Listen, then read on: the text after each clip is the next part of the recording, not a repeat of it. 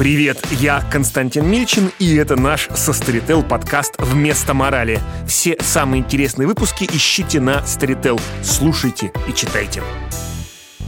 Сегодня мы поговорим о довольно странной и необычной книжке. Ее автор зовется Грегуар Шамаю, а называется она «Теория дрона».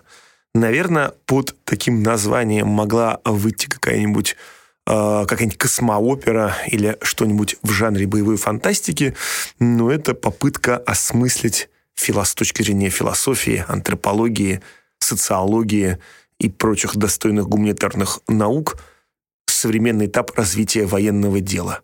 Дрон — это новый способ ведения боевых действий. Дрон, ну, чаще всего под ним подразумевается некоторый беспилотный летательный аппарат, самолет, который управляется дистанционно, который как бы может очень долго находиться в воздухе, как говорится, висеть над позициями противника, который снимает камерой все, что происходит внизу, и который в современных реалиях оснащен еще и ракетой. И вот представьте себе, что где-нибудь далеко-далеко э, на Среднем Западе, в Америке, сидит человек за пультом, а в, у него перед ним на экране какая-нибудь группа крестьян. А он на них смотрит и думает, а не являются ли эти крестьяне террористами? И не может ли он по ним выстрелить? Вот и дальше он принимает решение, и мы читаем в новостях. А в Пакистане по ошибке американский дрон взорвал свадьбу. Погибло 90 мирных жителей. А вот тому, как поменялась война, как меняется общество из-за массового внедрения дронов, посвящена эта самая книга. Ну, первый аспект, он, с одной стороны, очевиден, с другой стороны, не очевиден – это новый тип войны, в котором одна сторона почти ничем не рискует.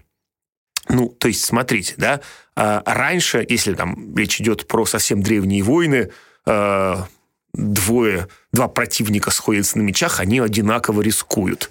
А, солдаты даже современные рискуют, как бы один, не знаю, не был лучше готов другого или вооружен лучше другого, все равно тут есть элемент равного риска артиллерист, который издалека стреляет по врагу, он все равно рискует, потому что у него, не знаю, могут взорваться самостоятельно из-за небрежного э, обращения или из-за попадания вражеской, вражеского снаряда. Э, его снаряда и, там, по пушке могут вести контрбатарейную борьбу, э, и ее расчет погибнет.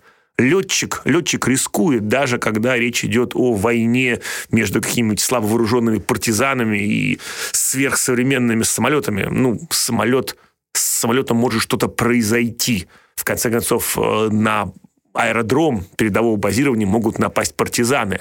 А тут совершенно другой тип войны. Ты почти, практически ничем не рискуешь. Оператор дрона э, может умереть от обжорства, от насморка, от коронавируса. Его может сбить машина, не знаю, он может поскользнуться. Э, его может зарезать его спутник или спутница мы может, оператором дронов вполне может быть и девушка, кстати, а, в пьяной драке а, или семейной ссоре. Но погибнуть от рук противника, он практически, это практически исключено. Это уже какая-то совсем малая, малая вероятность. И от этого возникает совершенно другой тип ведения войны, да, в котором одна из сторон вообще ничем не рискует. А, да, с другой стороны, это совершенно новый тип ведения войны, в котором, а, по сути, а, вот этот самый дрон может все время находиться над позициями противника. Но как решить, с кем он имеет дело? С террористами или с обычными крестьянами? И да, выясняется, что появляются какие-то такие совершенно странные, непонятные, непонятные схемы определения, да, люди ведут себя как боевики. А что это за тип поведения? Почему? Как, как решить? А, и да, видимо, есть какие-то схемы, какие-то протоколы, по которым, по которым, а, по которым эти решения принимаются. А, и они становятся известны только когда происходят скандалы, да, ну вот, как я говорил, да, дрон поразил, там, не знаю, свадьбу или а, или семейное, или семейное торжество. С другой стороны, вот эта самая идея неуязвимости, и об этом тоже очень подробно написано в книжке, а, она обманчива, потому что случаи, когда эти дроны перехватывались и не высокотехнологичными армиями, а такими же обычными партизанами-крестьянами. Да? В Ираке какая-то не самая технологично сильная группировка однажды, по слухам, они приводятся в этой книжке, перехватила один из американских дронов с помощью обычной телевизионной антенны. Ну, наверное, сейчас это уже сложнее, но вот, вот такие, такие случаи, такие случаи были. А, и вот эта самая иллюзия неуязвимости, она оказывается очень, она играет против тех самых операторов дрона. Понятно, что это идет, идет речь скорее про американскую армию, где действительно огромный флот беспилотных самолетов. Но кто следит за конфликтом в Сирии, вот буквально недавно уже э, Россия, в той или иной степени Россия и союзная ей сирийская армия столкнулись с турецкими дронами.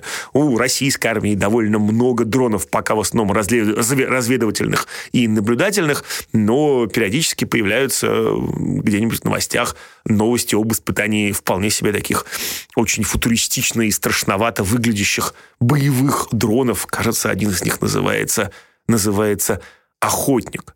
С другой стороны, и опять-таки, да, об этом в, этой, в книге упоминается э, косвенно, там, не так, наверное, подробно, но вот там за последние лет пять э, мир столкнулся с тем, что уже не регулярные армии, а партизаны способны заказав где-нибудь там, не знаю, на Амазоне э, или на Алиэкспрессе, или сходив в магазин игрушек, ну, наверное, окей, где-нибудь в Ираке и Сирии магазины игрушек не полны технологичными игрушками, но можно себе представить, да, а, они способны построить некоторую боевую машину, которая управляется дистанционно. Разнообразные кадры, а, как довольно примитивные вертолетики а, или самолетики, ну, выводят из действия, наверное, все-таки не уничтожают, но выводят из действия бронетехнику э, или наносят урон живой силе, их, их вычищают из интернета, конечно же, спецслужбы э, и сам, и, там, сам YouTube,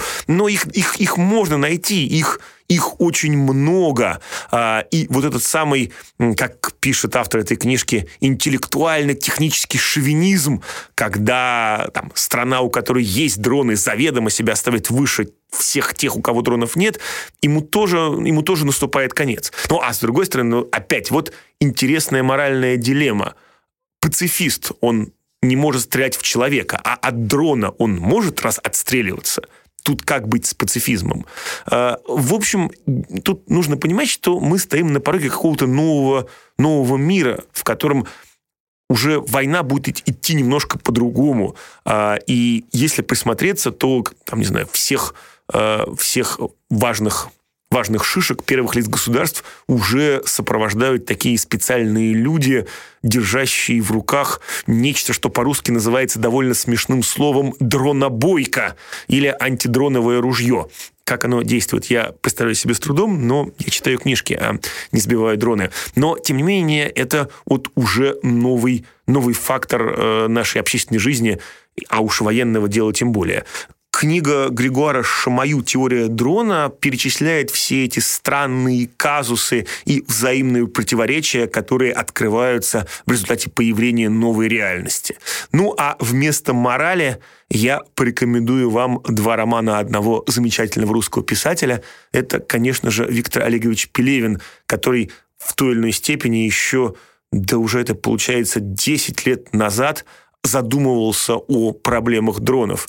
В 2011 году у него вышел его роман «Снав», где главный герой, рассказчик, является разом и оператором дрона, то есть человеком, который убивает, по сути, таким дистанционным палачом, а с другой стороны, он же и снимает по, на эту тему кино, он оператор, формирующий новостную повестку.